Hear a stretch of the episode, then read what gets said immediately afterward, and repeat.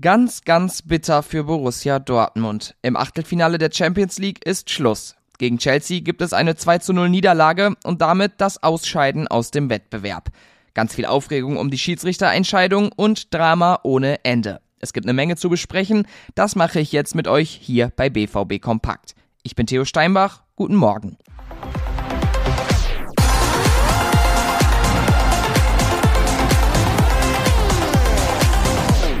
Es sollte ein glorreicher Abend werden für den BVB. Alles war angerichtet, eine gute Ausgangsposition und am Ende dann doch die Enttäuschung. Schon nach drei Minuten gab es den ersten Rückschlag. Julian Brandt fasste sich an den Oberschenkel und machte klar, er muss raus. Auf der Bank nahm er Platz neben Gregor Kobel, der hat's nicht mehr rechtzeitig geschafft.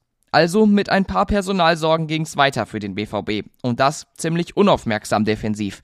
Chelsea kam in der ersten Halbzeit oft zu Chancen und die Dortmunder konnten nur durch Ballbesitzphasen mal Ruhe reinbringen. Einziger Lichtblick, ein Freistoß von Reus, den der Chelsea-Keeper gerade so klären konnte. Die Dortmunder kämpften, konnten Chancen aber nicht verhindern. Kurz vor der Pause dann die Chelsea-Führung durch Raheem Sterling. Und nach der Pause, da kam sie, die Szene des Spiels. Marius Wolf bekommt den Ball an der Strafraumgrenze aus kurzer Distanz an die Hand. Schiedsrichter Danny Makeli hat die Situation gut im Blick und entscheidet auf kein Strafstoß. Dann schaltet sich aber der VAR ein, Makeli schaut es sich nochmal an und gibt dann Elfmeter. Vertretbar, weil der Arm von Wolf ein bisschen abgespreizt war, aber schon definitiv eine harte Entscheidung. Doch dann wird's noch interessanter. Kai Havertz schießt den Elfmeter an den Pfosten und Sali Özcan klärt. Und der Videobeweis, der schaltet sich wieder ein. Die Dortmunder seien zu früh reingelaufen. Sind sie auch, aber da waren auch noch einige Chelsea-Spieler, die zuerst im 16er waren. Aber damit Özcan ein Dortmunder den Ball geklärt hat, ist das regelkonform, auch wenn die Regel unsinnig erscheint.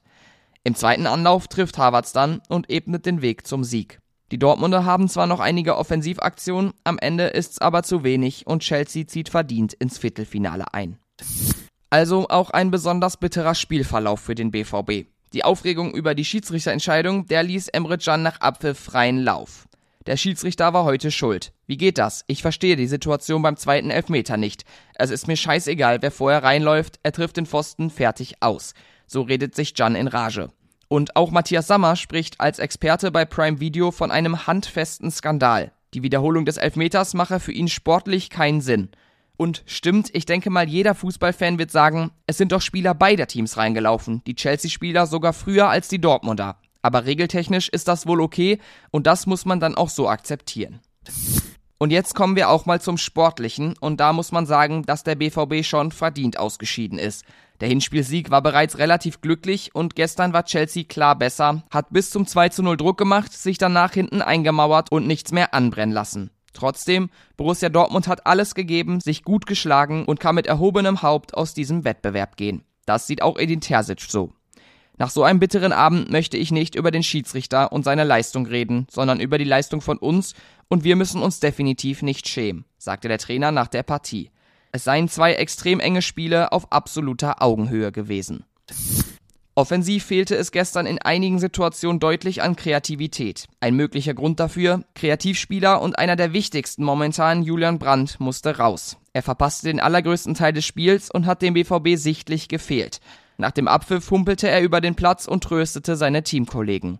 Jetzt gilt's für ihn, schnell wieder fit zu werden, denn am Samstag wartet das Derby.